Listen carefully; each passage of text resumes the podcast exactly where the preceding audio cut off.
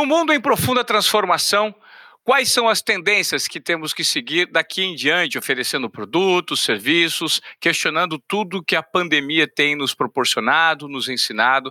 Sobre esse assunto, eu vou conversar com um cara que tem uma empresa especializada em desenho de inovação. Aí você em casa deve estar se perguntando: como eu desenho a inovação? Será que eu sequer sei o que é inovação? Estou conectado com ela? Quais são os vários ângulos dessa história e de que forma eu posso me reinventar para ser um profissional melhor, trazer valor de repente para minha empresa, para o meu ecossistema. Eu sei que tudo isso parece muito complexo, mas esse cara que eu vou conversar, ele traz isso muito para a terra, ele consegue tangibilizar tudo, transformar em exemplos é, que a gente possa visualizar de uma maneira bem interessante. Eu tenho o prazer de receber hoje Gustavo Hansel, da GH Branding. Fala, Gustavo, tudo bem, cara? Daí, gente, daí, Ivan, muito prazer, cara, de estar aqui. Uh, que bacana. Nossa, eu tô, tô lisonjeado de estar aqui. Gustavão, eu gostaria de saber e entender como funciona a sua empresa, a GH Branding, e o que seria desenho de inovação. Legal, tá. Então, então, então para iniciar, cara, deixa eu dar um, overview assim geral da, do que, que é a GH, da onde ela tá, por que, que ela tá lá, e o que, que a gente faz, né?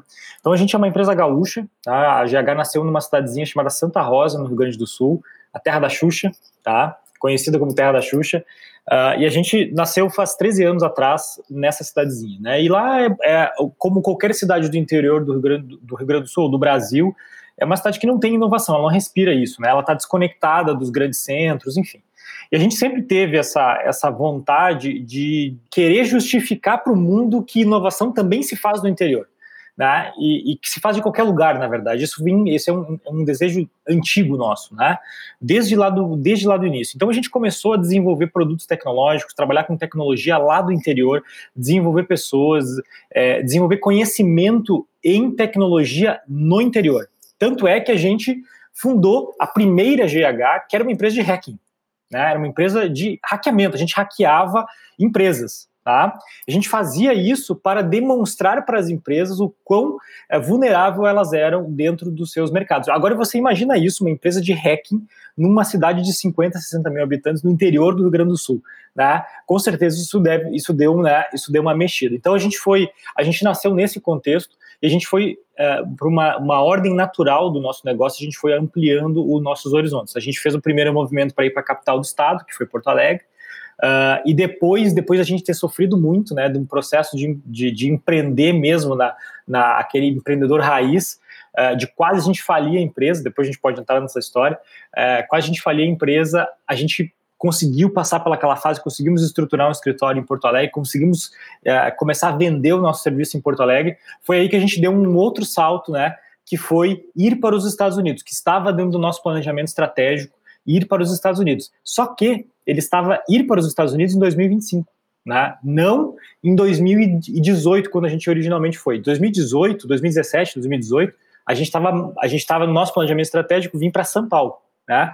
Mas como um bom empreendedor, que a gente, né, as costas estavam largas de tanto tomar paulada, da, daquele movimento de ir para o interior para ir para a capital, a gente, a gente resolveu dar um passo além. Falou, cara, se eu sou uma empresa do interior do Rio Grande do Sul e sofri um monte para ir e cheguei na capital sendo ninguém, né, uh, sendo um desconhecido total, eu ir do, do, do da capital do Rio Grande do Sul para a capital né, de business do Brasil, eu vou ter o mesmo impacto. Então, entre esses dois processos, cara, eu prefiro, quem sabe, passar por isso lá nos Estados Unidos. E a gente jumpou direto para os Estados Unidos. Tá? E, e depois a gente acabou vindo para São Paulo. Então, então a gente mudou um pouquinho, mas tudo isso ongoing, all the time, né? A gente fazendo a, inova a nossa própria inovação, do nosso próprio bootstrapping uh, dentro, do nosso, dentro do nosso processo, né? E a gente chegou em Nova York. Nosso, o nosso escritório hoje, uh, para quem quiser buscar aí uh, o site da GH, a gente vai, a gente está em São Francisco, né? No Vale do Silício. Mas a gente foi originalmente para Nova York porque eu tinha ido para lá e eu tinha contatos lá. Eu fui, eu fui fazer um intercâmbio pelo Rotary, enfim, eu tive, tive a oportunidade de ir para lá e tinha muitos contatos em Nova York. Então a gente acabou naturalmente indo para Nova York. Só que esses contatos, para você ver como é que funcionam as coisas, eles falaram para nós, cara, a vibe de vocês não é Nova York. A vibe de vocês é Vale do Silício, do outro lado. Vocês estão vocês estão totalmente errados aqui, né? E aquilo, aquilo, nossa, marcou a minha cabeça assim de uma forma muito louca. E no final dessa viagem, no final dos últimos dias, eu acabei trocando minha passagem, fui para São Francisco. Eu não conhecia lá. Uh, fiquei três ou quatro dias na cidade de São Francisco e falei: caraca, meu, esse lugar aqui é uma loucura. Eu preciso, a gente precisa estar aqui, a gente precisa trazer GH para cá, a gente precisa oferecer o nosso serviço aqui, tem a nossa vibe, é aquilo que a gente sonhou, sempre sonhou, é estar imerso nesse ambiente, né? A gente acabou indo para lá, tá? Acabamos indo para lá e abrindo então o escritório oficial da GH na Califórnia, uh, no Financial District em São Francisco, né? Que é a cabeça do vale. E ali a gente começou nossa história uh, de misturar a tecnologia tá, com o branding, formando o brand tech, né? Entre, entregando, a gente já tinha um serviço, a essa altura a gente já tinha serviços de branding aqui no Brasil, de conteúdo, enfim, uma série de outros serviços, uh, e a gente foi para lá e começou a atender uma, uma, uma categoria de empresas chamada scale-ups, tá? que são essas empresas que têm crescimento acelerado, hiper acelerado. Né? No Brasil a gente tem várias aqui, as unicórnios. Né? Lá, no, lá no Vale tem diversas, a gente começou a fazer marcas para essas empresas de tecnologia. E aí surgiu então a matéria Design Innovation. Legal, interessante. E agora eu queria que você me falasse de toda essa trajetória, é, o que, que você tem aprendido e de que forma você tem agregado valor ao trabalho prestado por vocês. Porque você falou no início que vocês eram é, uma empresa de growth, né, de hackeamento de crescimento. E de que forma você uniu isso à tecnologia e de que forma isso se tangibiliza para que as pessoas que estejam nos ouvindo, elas entendam exatamente o que você faz, para quem que você prestou serviço e de que forma... Você chegou a me contar quando a gente teve em contato lá em São Francisco, quando eu estive, você me falou que uma vez você hackeou um sistema, se não me engano, de uma empresa grande e foi lá e mostrou a solução para ele mesmo, para eles mesmos, né? Me explica, é, na essência, é, ilustrando com um caso, como funciona isso, o trabalho de vocês. Legal. Esse caso é um caso icônico, na verdade, porque esse caso ele foi ele que nos apresentou, digamos assim, para o mercado, né? E esse ali que a gente descobriu o poder da, desse, dessa matéria de hackeamento que a gente tinha na mão eu, era uma, eu era muito novo, eu era, eu tava, a gente estava iniciando ainda o processo como um todo. E aquela, a, a, gente tem que sempre relembrar que naquela época a tecnologia não tem nada a ver como, é, como, é, como a gente conhece ela hoje, né? A gente está falando no princípio dos sites. Eu lembro que eu, que, eu li, que eu li uma pesquisa bem no iníciozinho, bem nessa época aí, que dizia que 0,2% das empresas no Brasil tinha site, para você ter uma ideia. Né? E era onde é que a gente estava permeando, a gente estava entre site, hackeamento, internet, a internet era discada ainda, né? E as empresas também, os sistemas eram muito retrógrados, nada a ver com o que é hoje, né? E esse, e, a, e esse, esse caso é icônico porque é, existe uma grande empresa lá no, no, no nessa, na, na, nossa cidade que, que, é uma, que é a empresa ícone, assim como várias empresas do interior, tem uma empresa ícone, né? Que, que é a empresa que está lá, que, que sustenta a cidade, enfim, ela sempre foi a, a, a, grande, a grande empresa da cidade, né, que, que dava muitos empregos, enfim. E, obviamente, a gente começou a olhar né, o que, que esses caras têm, o que, que esses caras têm em termos de sistema, o que está publicado, e a gente acabou descobrindo uma grande falha de segurança no sistema deles e acabamos hackeando a empresa inteira em quatro minutos. Em quatro minutos, nós estávamos com toda a base de dados da, da, empresa, toda a base de dados, absolutamente tudo. A gente tinha toda a informação dessa empresa na mão, né? E a gente acabou, e, e, e nós, nem, nós, nós, nem sabíamos o que fazer com essa informação. Né? Nós estávamos com aquele arquivo, que para quem conhece, era um TXT ainda naquela época, imagina um, um, arquivo texto com milhares e milhares de informações de cliente, de pagamento, de, de todo tipo de, de data. E eu fiz, e eu fiz o que né, o que meus pais me ensinaram a fazer. Eu peguei o telefone e liguei para eles. Falei, falei com a secretária deles, né? Falei, olha só, meu nome é Gustavo, uh, eu, eu trabalho com hackeamento e eu acabei conseguindo hackear um sistema de vocês. Eu queria explicar para alguém aí uh, o que, que, eu fiz, né? Imagina, eu tinha 16, 17 anos nessa época, né? Isso era há muito tempo atrás. E a secretária não nem sabia o que, que eu estava falando, não fazia ideia do que, que eu estava falando, né? E aí ela, ela me passou para alguém da tecnologia. Eu falei isso para o cara da tecnologia, o cara deu, deu aquele momento de silêncio no telefone, né? Sabe aquele, aquele só, só um pouquinho, só o que o que está acontecendo aqui? E aí ele falou, tá, mas quem, quem, quem é que tá falando mesmo? Aí eu falei, não, o Gustavo Anzo, eu moro aqui, coisa e tal, blá blá blá blá. Aí ele falou, tu tem como? E aí deu aquele, aquele, aquele, aquele minutinho, espera só um pouquinho, ele falou assim, né? Deu aquele, deu aquele meio minuto assim, ele falou, cara, você tem como vir aqui agora na, na, na sede da empresa? Eu falei, tenho. Eu estava no colégio, para você ter uma ideia. Eu estava no, eu tava no, no high school, né? Eu estava no segundo ano do ensino médio, para você ter uma ideia, né? É, eu falei, não, eu peço para minha mãe me levar aí. eu pedi, liguei para minha mãe e pedi para me levar lá na, na, sede da empresa. Gente, eu estava com o uniforme da escola ainda, para vocês terem uma ideia. É, e eu cheguei lá e falei, não, meu nome é Gustavo Antes, eu acabei de ligar aí e me pediu para mim vir aqui. E esse cara veio me receber e ele me conduz até uma sala de reunião, daquelas salas de reunião gigantes do board de, de, de diretoria, com trocentos mil diretores na mesa e não sei o quê. Então, é, é, eu, eu, eu, eu não estava entendendo, estava eu e minha mãe, né? Eu e minha mãe, dentro de um board de diretoria que eu nunca tinha entrado num ambiente daqueles, e, e, e aí o cara me pediu, tá, o que que tu fez? O que que tu tem? E eu peguei, abri meu laptop e mostrei, ó, tô com todos os arquivos de vocês aqui, né? Ele falou, o que que tu fez? Eu falei, ah, me empresta um computador aí que tá, que, né, que, que tem acesso aí, que eu, que naquela época não tinha Wi-Fi, né, gente? Me dá aqui um computador que eu mostro o que eu fiz. E eu mostrei como é que eu fiz isso, né? E aí os caras pediram, o que que tu quer? Eu falei, ah, não quero nada, eu quero mostrar o que que tem, o que que tá acontecendo de problema aí com, com a rede de vocês. E aí o que aconteceu, gente? Naquele momento ali, uma, uma chave virou, tá? Essa empresa virou a minha primeira cliente oficial, tá? Virou a, a, primeira empresa que de fato virou cliente da GH e começou a pagar a gente, que era, né, era eram valores muito pequenos, mas foi a primeira empresa, foi ali que me começou a me despertar para o lado tecnologia e para o lado inovação. Isso que aí que começou a, né, e o lado empreendedor, de, de empreender, de fazer as coisas, de fazer, mostrar, sabe, de ir para frente, de continuar. Então esse, esse foi o princípio de tudo, né?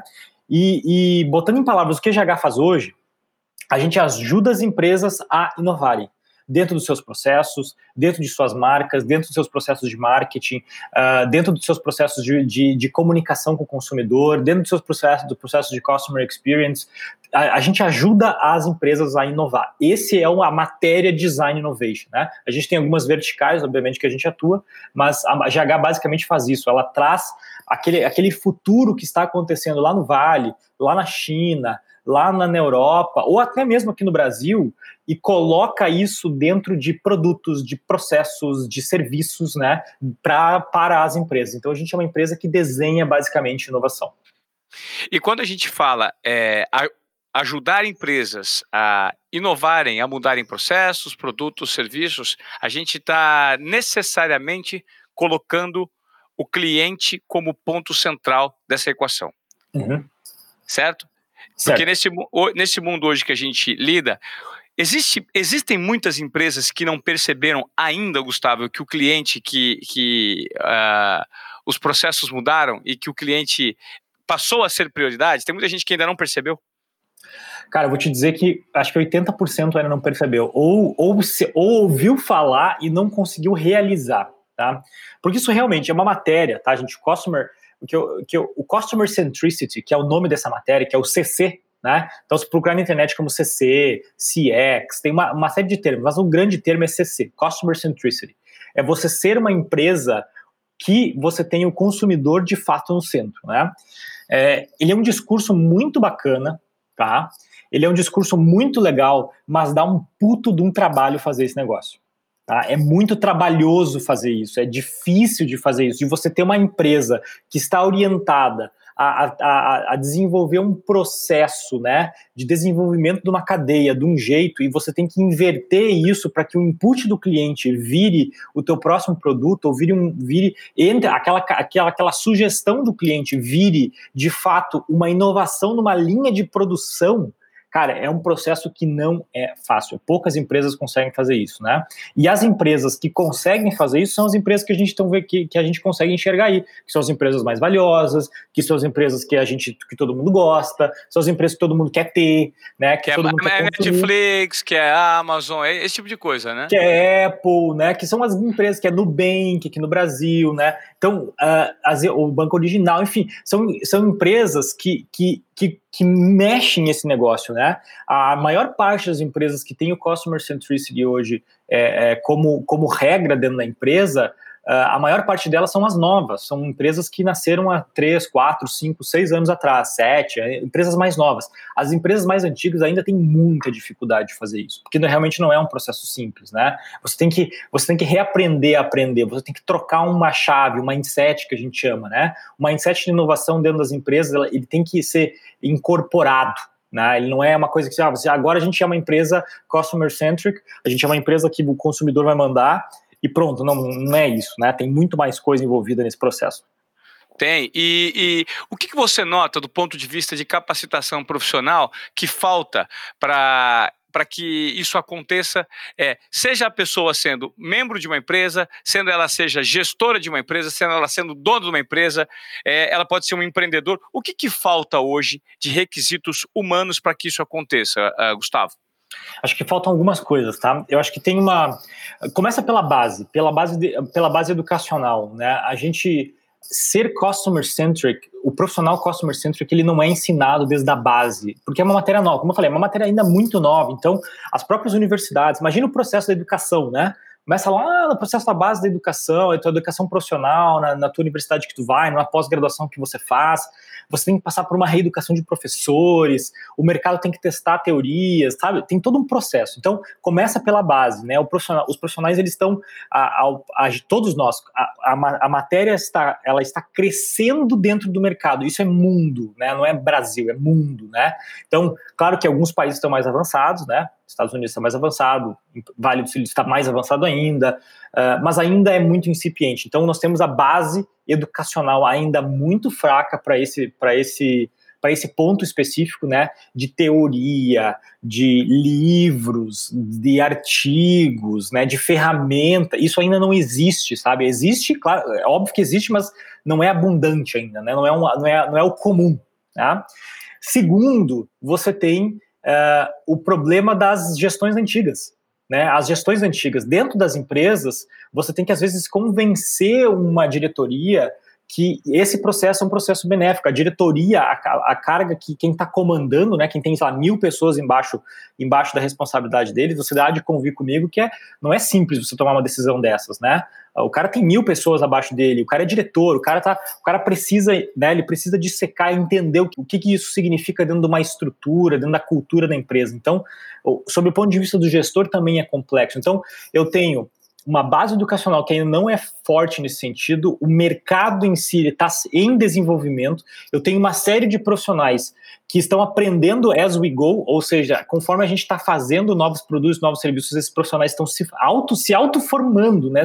São autodidatas em cima do assunto, né? Formando produtos novos, serviços novos, ou tentando trazer esses inputs. E você tem ainda a gestão de empresas, que é quem comanda a cadeia ainda des desacredita nessa metodologia. Ainda desacredita nessa metodologia. Então, então por isso que eu digo, as, as empresas que, que são nativas nesse ambiente que a gente está trabalhando, as empresas novas, elas são as empresas que a gente está vendo aí na mídia toda hora. Por quê? Porque o CEO lá delas, o CMO, o, o CFO, eles já nascem com essa cabeça. Fala, cara, a empresa nasce assim. Então, é, a estrutura organizacional dela é diferente. As pessoas que vão ser convidadas para trabalhar são diferentes. Né? Ao passo que você tem indústrias tradicionais que precisa da transformação. E transformação tem dor. A gente sabe disso, né? Muita dor, né? E você talvez desse processo todo é, de, de, oferta de serviços, né? E produtos, você está passando a lidar muito de perto com essas, essas empresas antigas que precisam passar por esse processo de adequação. É, qual que é a maior dificuldade? A maior dificuldade é fazer entender novos processos do ponto de vista racional ou emocional? As duas coisas. As duas coisas, tá? Quando a gente está falando, uh, vamos, vamos, vamos pensar numa, numa empresa digital, tá? Numa empresa, numa, pegando um, exemplo de uma startup digital ou de uma empresa mais antiga, mas que é digital. Uma, uma, empresa de cartão de crédito. Praticamente toda, toda ela é digital, a não ser o plástico que tu tem, que tu tem na, na, na tua mão. Uma empresa que existe há 30, 40 anos. Tá? Para eu fazer a troca de processo de uma empresa digital é muito mais rápido do que eu fazer a troca de mindset de alguém que trabalha numa fábrica. Entendeu? Alguém que tem produto físico trabalhando lá, ah, o cara que faz o copo. Bom, a cadeia do copo de água, né, que eu tô tomando aqui, pô, ela tem todo um processo, ela tem o gestor que está decidindo, cara, por que, que esse copo tem, as, tem, tem detalhes dentro dele, por que, que esse copo não é de outra forma? Ah, mas o consumidor, quem sabe, pediu ele de outra forma, não chega isso lá na ponta, porque tem um processo, Fabrício. Então, a, a função da inovação, ela tem vários estágios em diversas empresas diferentes. Empresas que são mais orientadas à tecnologia, elas são muito mais rápidas de fazer isso, né? Você faz, você começa a a, imputar coisas e as pessoas começam a, a, Isso entra dentro do dia a dia. Por quê? Porque a tecnologia vem para facilitar o teu dia, né? A inovação vem para facilitar. Então, aquilo que a pessoa fazia com uma pilha de papel, hoje ela faz com cinco cliques. O que, que acontece com um profissional? Ele gosta disso. Ele fala, cara, isso é menos trabalho para mim, né? É menos trabalho para mim eu, eu vou ter tempo para fazer outras coisas. Ao passo que, quando a gente está trabalhando com a indústria, cara, é um, é um inferno. Por quê? Porque o cara lá da ponta, o cara que está moldando o negócio, ele não tem noção do que está acontecendo. Ele nunca falou com o consumidor, quem sabe. Né? Então você tem você tem o, o desafio de função, é um negócio muito louco e, e, e ele trabalha dentro da indústria específica. E ao mesmo tempo, você tem os desafios emocionais. Por quê? Pega, pega o momento que a gente está vivendo hoje, a pandemia estourada, é, mudança 100% de cima para baixo, ambientes de trabalho enlouquecidos, né? empresas tendo que se adaptar rapidamente a tudo que está acontecendo. Você pega esse cenário que a gente está hoje e coloca ainda uma camada de inovação. Falando profissional, profissional, você precisa organizar a tua vida para que você consiga estudar mais, e saber e acompanhar tudo que está acontecendo nesse mundo maluco que a gente está vivendo. Cara, eu trabalho com inovação e eu não consigo acompanhar tudo. Imagina uma pessoa que não trabalha com inovação, que trabalha no seu processo lá dentro do seu cubículo, lá que antes trabalhava num cubículo, numa mesa com várias outras pessoas, que tem que acompanhar esse processo de inovação. Cara, é um inferno na vida dele, né? Esse cara, a gente não, nunca teve, gente, tanto burnout que nem está acontecendo agora, essa síndrome de burnout, né? Está ah, uh, tá tendo muito ao, ao, redor do mundo inteiro. Isso é uma, uma das maiores preocupações que está acontecendo agora no ambiente de trabalho. Não é se o cara vai trabalhar em casa ou não. Não é se o cara vai ter, vai, vai, vai, vai poder fazer uma reunião por Skype ou não. Que o cara está queimando a cabeça. O, o neurônio dele não está aguentando a pressão de que ele tem que, bom, ele tem que fazer a autogestão da vida dele, ele tem que fazer a autogestão da família dele, ele tem que aprender a trabalhar com ferramenta digital, ele está com cinco ou seis processos que ele não conhecia ainda. Né? Então, tudo isso faz parte desse, desse novo profissional. Então, tu tem dos dois lados. O, o, a pressão acontece dos dois lados, tanto de funcional quanto emocional. Tá? E, e, como fazer para você reduzir esse sofrimento desse profissional, dessa pessoa que precisa se adaptar a esse mundo vinculado à inovação, redução de processos e novas tecnologias? Porque se a gente for analisar, tudo veio para facilitar. Mas está gerando burnout, está gerando pressão, está gerando sobrecarga mental. Não é uma contradição? É total, é total, total. Mas aí, aí, aí que tá o detalhe: as pessoas têm que aprender a aprender. Esse é o difícil, né? Você conseguir administrar o teu próprio aprendizado, né? Esse para mim é o maior desafio. Esse é o que eu, eu me desafio todo dia, né? O quanto que hoje eu tô melhor do que ontem, né? O quanto que enquanto profissional eu consigo eu consigo dominar a minha técnica de aprendizado, né? A minha técnica de saber uh, de, de, conseguir pegar uma informação, aproveitar a parte que eu, que eu, que eu, que eu preciso dela descartar o resto porque eu não preciso mais, né? Para não chegar no nível de burnout, não chegar no nível, puta, tem muita coisa acontecendo. Então, esse processo de aprender a reaprender ou reaprender a aprender, ele é um processo que, cara, quem está dominando isso está liderando o profissional que está conseguindo liderar esse processo, está conseguindo fazer, fazer esse processo interno de, de, de, de conseguir reaprender a aprender ou aprender a reaprender, é o cara que está liderando, é o cara que vai sair na frente agora. Né, da, é, eu acho que eu acho que é o interessante, Gustavo, a gente pegar e de repente jogar uma luz sobre o ponto de vista de comportamento dessas pessoas, porque são pessoas muito abertas a lidarem com o erro, né? A gente tem pelo pro próprio formato de sociedade em que vivemos, que errar é sempre proibido. E o objetivo aqui, nesse novo formato, é estimular o erro, porque quanto mais você erra, mais você aprende e maior essa velocidade. Erra pequeno, erra rápido, erra fácil e gera aprendizados rápidos. Quanto mais erro, mais aprendizado. Por tentativa, colocando a mão na massa. Talvez essa seja a, a forma né, de, de repente, de, de agir de pessoas que não querem se sobrecarregar. É admitindo para si mesmo que não sabem que estão dispostas a aprender, estão dispostas a, a errar e assimilar rapidamente os aprendizados desse erro. Cara, esse, essa é a base do Vale. Né? A base do Vale de Silício, ele, se ele tem uma coisa para ensinar a gente, que é a, a coisa mais importante para mim, é justamente isso: é, é o, o, tal do MVP que todo mundo fala, né? O Minimal Viable Product, o produto mínimo viável. Né? É, essa ideia a gente não consegue entender às vezes. O que, que é isso? Né? Você lê num livro, um produto mínimo viável, o que, que é isso? Na verdade, o que, que é isso é que isso é tanto serve para um serviço como serve para uma pessoa. Né? É, é, é, é você aprender fazendo, né? É, é aprender pequeno. É, você faz um, você quer aprender sobre como fazer esse copo d'água. Vamos voltar para o copo d'água. Quero aprender a produzir esse copo, copo d'água. Qual é, que é o primeiro passo que eu tenho que dar para aprender a produzir esse negócio? Eu não faço ideia, né? Eu tenho que pesquisar. Primeiro passo. Segundo, eu vou ter que falar com alguém que já conhece. Terceiro, eu tenho que fazer isso. Então, você vai dando passinhos pequenos, né, em cima desse desse processo. E como você falou, se deu errado alguma coisa, você o, seu, o seu tombo é pequeno, né? Porque você aprendeu e você sabe que aquele caminho não é o melhor, né? Você já aprendeu isso. Bom, esse caminho aqui eu tentei e não deu certo, então eu vou pelo outro, né?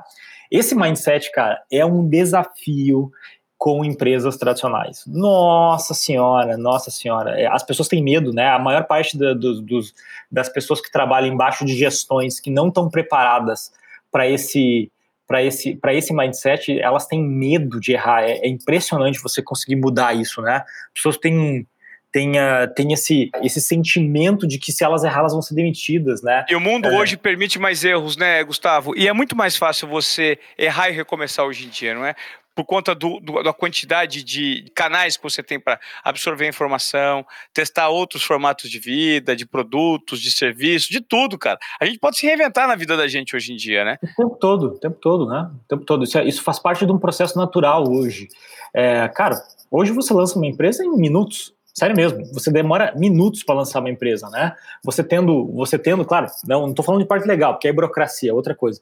Mas você entre entre o momento de você ter uma spark, uma ideia, né, uma faísca de uma ideia, você montar um pequeno plano de ação e você executar esse pequeno plano de ação, literalmente você consegue fazer isso em minutos hoje em dia, né? Para quem para quem consegue organizar isso, você consegue lançar um, um negócio em minutos.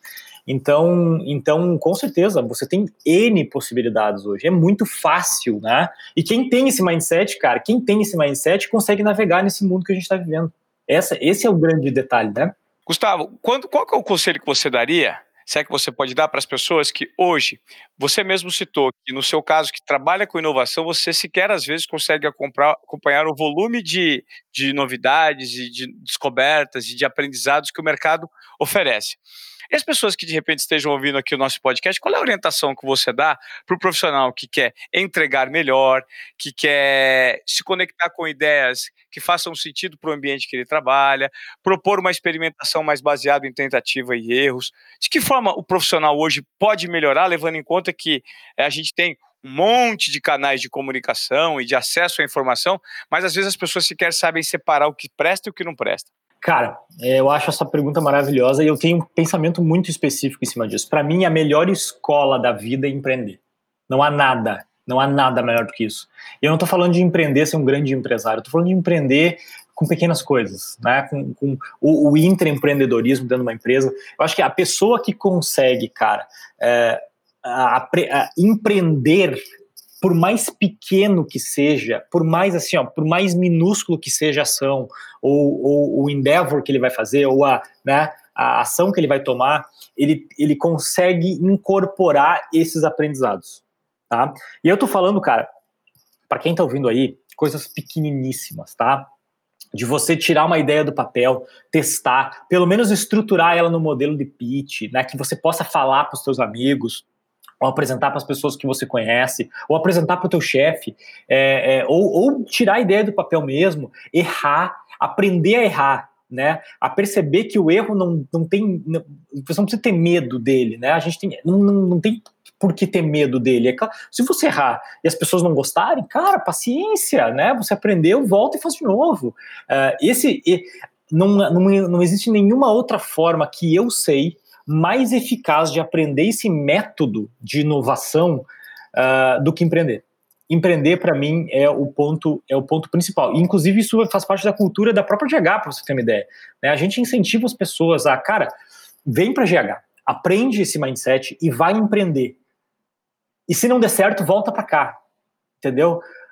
Vai empreender, faz alguma coisa que tu tenha a tua assinatura, entendeu? Descobre uma forma de fazer. Nesse processo, cara, você vai se tornar uma pessoa muito melhor. Você vai se tornar um funcionário muito melhor. Você vai se tornar uma pessoa muito mais elevada, porque você aprendeu a reaprender de novo. Esse processo passou por você, sabe? Aquele negócio de você ter a pele calejada, né? Você tomou atitude e foi lá e fez, né? Isso, cara, isso muda completamente a visão que a gente tem de praticamente tudo que a gente faz. E a tomada de risco hoje das grandes corporações, que está baseado muito em meritocracia, a meritocracia, de uma certa forma, ela impede algumas tomadas de risco, né? Porque elas estão, a meritocracia está baseada, de repente, em pilares e em feedbacks muito conservadores, né? Que sequer se propõe a questionar o que o mercado exige hoje, o que você poderia tomar de uma maneira muito mais rápida, decisões mais rápidas que entregariam mais resultado. Por quê? Porque está engessado num formato chamado meritocracia. Você concorda uhum. comigo? Concordo, concordo, concordo sim. A meritocracia, a, a, meritocracia ela tem, ela tem vários benefícios quando aplicada corretamente, tá? E, e aí eu e, e, e, tem outras formas com que a gente, quando que eu, que eu vejo todo dia acontecendo em empresas aí, que ela que ela protege é, é, é, pensamentos medíocres. Tá? Ela protege pensamentos medíocres, né? Mas tem outras, outras formas, como, como, como a gente vê, por exemplo, no Vale lá, muitas empresas, não é todas, obviamente, né? Mas que a meritocracia ajuda, tá? Uh, claro que ela não é só a meritocracia, ela é uma meritocracia misturada com o empreendedorismo. É sempre em cima dessa vibe, né? Você tem uh, esse, essa, essa, esse sentimento de que, cara, eu estou aqui neste momento, nesta empresa, eu estou me doando para essa empresa porque eu estou ajudando a construir uma visão. A gente não tem exatamente a visão formada, a gente não sabe exatamente onde, é que, onde, a gente quer chegar, mas eu quero ajudar a transformar. E aí, em cima disso, eu consigo construir uma meritocracia bacana, né? Que quem ajudou mais que o outro, quem ajudou vai crescer mais, né? Ou o time que crescer mais. A gente fala de squads, né? As squads que crescerem mais, que ajudarem mais, conjuntamente vão crescer mais, né? Então, com certeza, a meritocracia, ela, cara, ela, se ela não for muito bem empregada, ela protege pensamento medíocre. Ela protege atitude medíocre, né? Gustavo, a melhor maneira da gente tratar igual as pessoas é tratar todos diferentes, né? Porque cada um tem é, uma herança cultural, cada um tem um, um, coeficiente de absorção, de cognição, de execução, e cada um tem algo em que se performa melhor, se destaca em algum segmento. E as empresas não conseguem entender isso. Você esbarra muito com esse tipo de comportamento quando você é chamado para fazer esse design de inovação em empresas que têm uma tradição maior? Muito, muito, na verdade. Isso é, esse é um tema que está super em voga, né? 2020 nos trouxe o tema, o tema diversidade, né? Em todos os sentidos, assim, do mais amplo possível, né? É, Para a mesa de discussão, né? Os, Uh, isso está isso tá isso tá sendo considerado de, né, de uma forma muito ele, bom ele está muito em voga hoje em dia esse assunto né Uh, e, e, com certeza as empresas e, as empresas diversas elas conseguem uh, enxergar oportunidades que a gente chama de white spaces, tá? Esse nome de mercado é white space, consegue enxergar oportunidades de mercado de outras formas. E olha que interessante, tá? Isso também é uma outra característica do Vale. 65% das pessoas que desenvolvem negócios no Vale do Silício não são do Vale do Silício. São internationals. Internationals são pessoas, são estrangeiros que tem visões diferentes, backgrounds diferentes, que tem vivências diferentes, que vem da Índia, que vem do Brasil, que vem da China, que vem da Europa, que vem do Canadá. Então, a maior parte das pessoas que estão no Vale, que é a região mais inovadora do mundo, não são do Vale do Silício, não são americanos. Mas elas se unem lá única e exclusivamente por terem um ambiente como um ambiente que recebe de braços abertos pessoas ruptivas com pensamento aberto que querem construir um futuro novo, mesmo que o futuro ainda não esteja tangível. Exatamente. Imagine agora uma, uma seguinte, uma seguinte uh, perspectiva, tá? Você está numa mesa, uma squad, né? Um time. Você está dentro de uma empresa e que você tem uma squad, o, ti, o seu time de desenvolvimento de um determinado produto, tá? Uh, e você tem dentro desse time um indiano, um americano, um brasileiro, um, dois canadense, mais uh, dois europeu.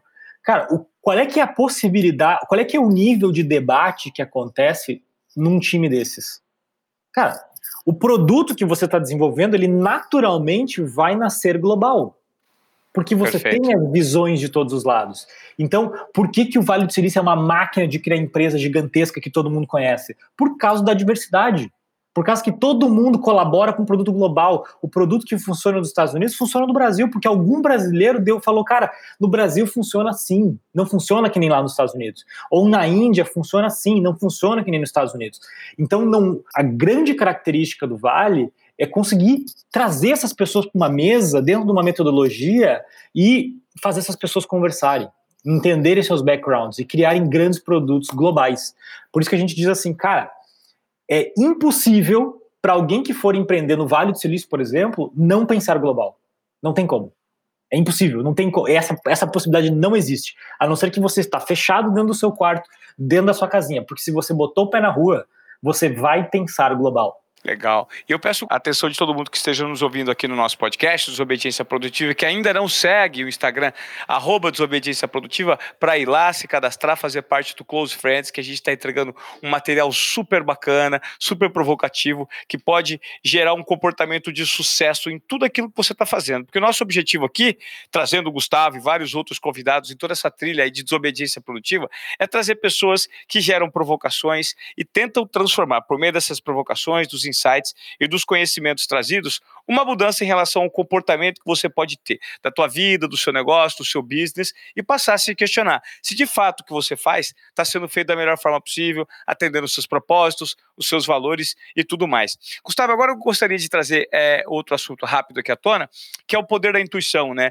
E qual é o conselho que você daria para as pessoas que não conseguem usar a intuição para tomar atitudes e principalmente para colocar em prática um nível mínimo de coragem para mudar aquilo que estão fazendo. Tem muita gente satisfeita no mercado hoje. Eu recebo por meio, inclusive, do Instagram que eu acabei de citar, muita gente sem coragem de colocar o sonho em prática, com medo de que dê errado, com medo de perder aquele salário da empresa que ele está, ou até mesmo de, com medo de pleitear uma nova promoção por conta das barreiras que não tem coragem de colocar para fora, vencer essas barreiras colocando um pouquinho de coragem para fora. Qual é a orientação que você dá? Legal. Cara, eu acho que para mim são duas coisas, tá? são dois, são dois ingredientes. Dois ingredientes para mim uh, que, que transformam qualquer pessoa no empreendedor e numa pessoa que faz, que tem atitude, né?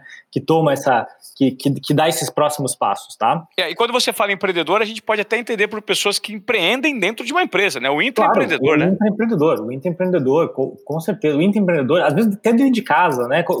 qualquer tipo, empreender na sua, na, na, sua, na sua raiz, né? A sua base, de fazer alguma coisa, né? Então, para mim são dois ingredientes. Para mim, conhecimento estudar sempre vale a pena, gente. Eu sou um nerd desde que eu me conheço por gente. E eu adoro ser, né? É, eu adoro estudar, eu adoro, eu adoro ler, conhecer. Então, e o conhecimento, cara, quanto mais conhecimento você tem, mais confiança você vai ter uh, é, para fazer alguma coisa, porque você você leu aquilo, você sabe, você falou com as pessoas, né? O conhecimento ele, cara, ele te empodera de um jeito absurdo, né? Você ganha argumentações, enfim, você tem, você vai, quanto mais conhecimento você tem, mais, né? E o conhecimento é free, ele é de graça, ele está na internet, né? Com uma googlada, com uma YouTubezada, né? Você dá ali, você consegue praticar, você faz uma casa se você quiser no YouTube hoje, né? Então, então para mim, conhecimento é o primeiro ingrediente e o segundo que esse é um pouco mais complexo, mas eu acho que ele, dá, ele pode ser muito bem desenvolvido, que é a rebeldia, tá? A rebeldia, para mim, você ter um, pouquinho do sentimento rebelde, ele, ele é o que dá aquele, sabe aquela faísca, aquele, aquele detalhezinho, aquele, putz, agora eu vou fazer. Não, agora de tarde, em vez de eu ficar sentado no sofá, eu vou, sei lá, vou estudar sobre tal coisa e vou escrever um modelo de negócio. Aquele, aquele impulso que dá é o sentimento de rebeldia, de que eu quero fazer alguma coisa diferente, tá? E esse, e esse sentimento, para mim, se desenvolve e ele se desenvolve no, no, no dia a dia de fazer pequenas coisas, né? É, e, e, um, e, um, tempo atrás eu até estava fazendo uma, um conteúdo para a nossa galera dentro da GH, falar, cara, como você consegue transformar uh, a, uma, a cabeça de alguém em uma cabeça que tem esse estalo rebelde, né? Quebrando as coisas em pequenos em, pequenos, em pequenas etapas. Essa foi a melhor forma que eu achei psicologicamente de entender esse processo, tá? Uh, de eu pegar uma grande tarefa, tipo, quero criar tal coisa, quero criar X coisa, e você quebra em pequenas tarefas. que você consegue colocar no seu, no teu dia a dia. Na tua segunda-feira, você vai dizer, cara, e, e, mais ainda, eu coloco do lado da tarefa o tempo que demora para fazer. Olha que loucura. Então eu falo assim, ó, bom, eu vou pesquisar sobre tal coisa. Demora quatro, cinco minutos para fazer isso. Beleza, mas eu dei um check nessa tarefa.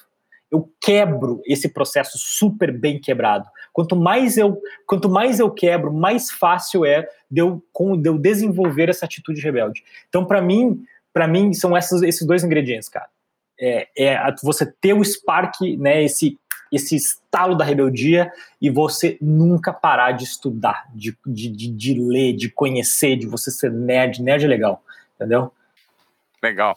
Gustavo, então, cara, gostaria de agradecer por todas as provocações geradas aqui, para nossa audiência aqui é extremamente é, consumidor, consumidora profunda de desobediência produtiva, que quando você fala é, assimilar conhecimento e ser um pouco rebelde, você acaba traduzindo a essência desse podcast, do conceito que é desobediência produtiva. Ser produtivo significa aprender e colocar em prática algumas coisas de forma desobediente, com o mínimo nível de rebeldia, né? questionando é, paradigmas, padrões, é, regras elaboradas há muito tempo que você pode propor de uma outra forma. Então é basicamente isso. E você, na verdade, é um desobediente produtivo. Né? Não, e com muita. Cara, super lisonjeado, inclusive. Nossa, muito legal. Legal, Gustavo, obrigado pela sua participação. E o pessoal que quiser contratar GH para fazer algum tipo de trabalho, seguir as ideias que vocês é, colocam em prática na empresa, tem algum Instagram, algum contato que o pessoal possa seguir? Com certeza, cara, pode, pode seguir o arroba GHBranding, tá? Que a gente posta bastante coisa, coisa global, é, notícia, coisa bacana, vaga também para quem quiser, quem quiser conhecer. E o meu, que é arroba Gustavo Anzel, com H, uh, também pode seguir que eu dou várias dicas e várias informações lá no, no meu Instagram pessoal. Tá certo. Prazer grande receber você aqui, cara. Eu que agradeço, muito obrigado a todos, espero que tenham curtido. Valeu, grande abraço, até mais.